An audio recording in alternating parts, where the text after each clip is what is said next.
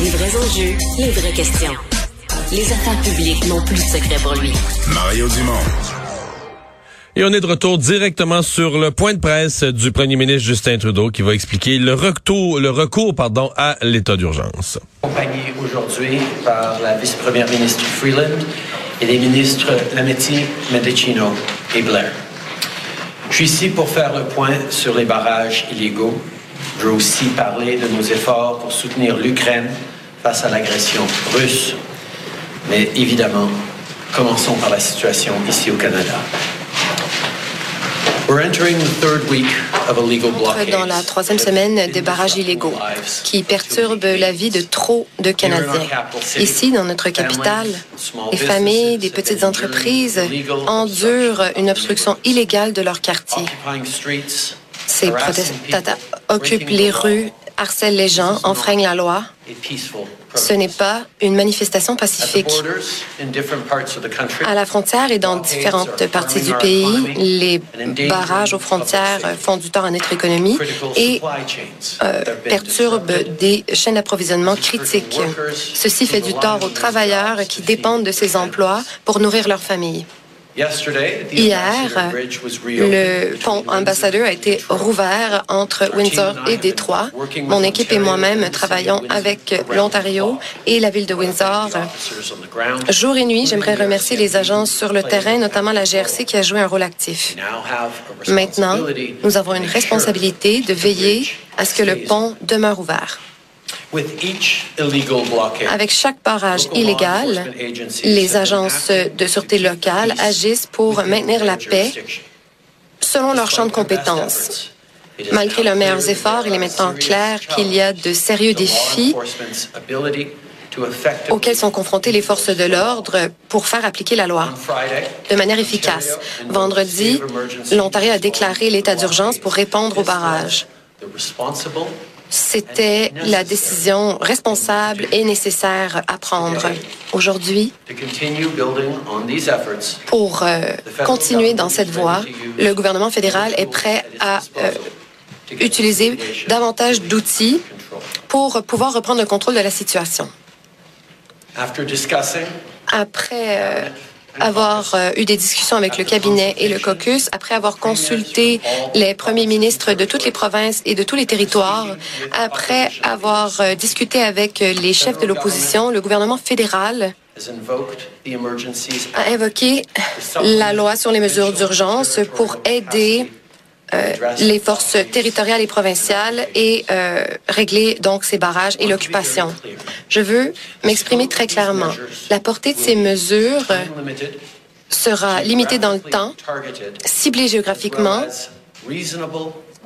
euh, ce sera raisonnable et proportionnel à la menace euh, qu'ils sont censés aborder. La loi sur les mesures d'urgence euh, sera utilisée pour augmenter la capacité des forces de l'ordre à tous les niveaux et partout au pays. Il est question d'assurer la sécurité des Canadiens. Il faut protéger les emplois des Canadiens et redonner confiance en nos institutions.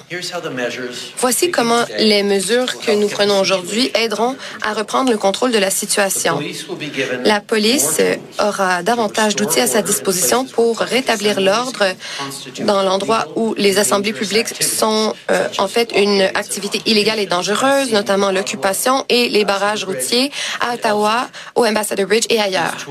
Ces outils incluent le renforcement de leur capacité à euh, imposer des amendes ou même à euh, emprisonner certaines personnes. Le gouvernement va désigner des endroits sécurs et protégés et des infrastructures qui sont critiques à notre économie et aux emplois des gens, notamment les, euh, postes frontaliers et les aéroports.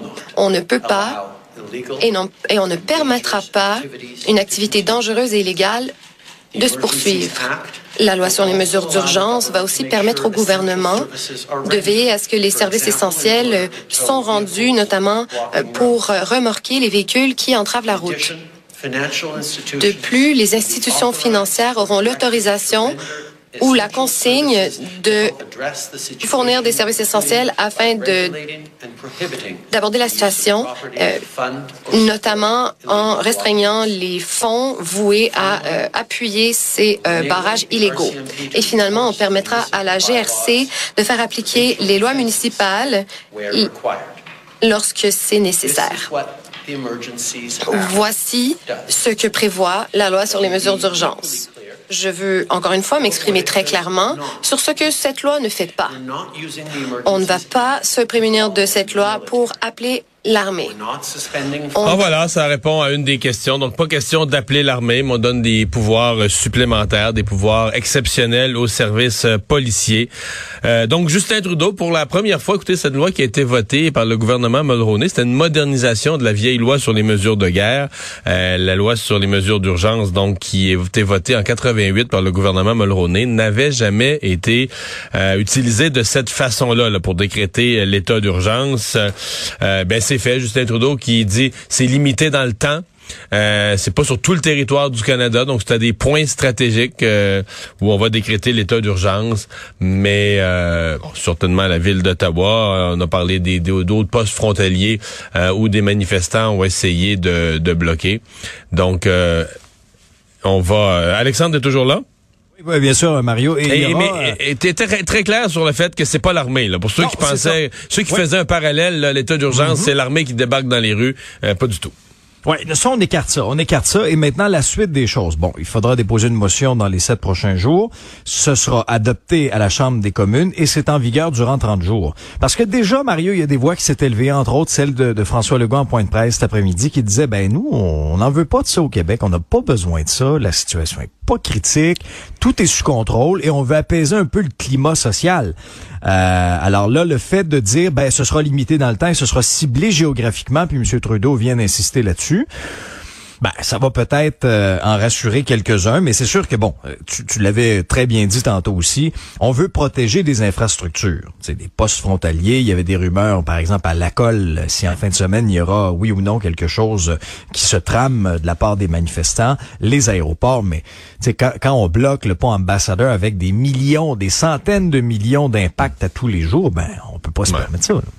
Non, je pense aussi que la, ce qui a été découvert ce matin, euh, si la GRC a eu ces informations-là, ce qui a été découvert ce matin, là, vraiment en, Alberta, euh, un arsenal de 13 fusils, plein de munitions, une machette, etc., de l'équipement, quasiment un équipement pour faire la guerre, euh, que des camionneurs. Là, on, on a aimé présenter l'image du bon camionneur qu'on prive de son gagne-pain, qui amenait, qui allait chercher des laitues en Californie, puis qui les amenait, puis il n'a plus le droit d'aller aux États-Unis parce qu'il n'est pas vacciné.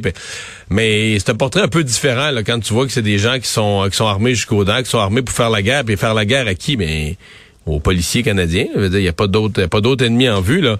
Donc tu dis oh là on n'est plus, on n'est plus dans le même registre. Là. On n'est surtout plus dans dans l'histoire qu'on a voulu nous raconter au départ d'une de manifestation euh, douce et pacifique, etc.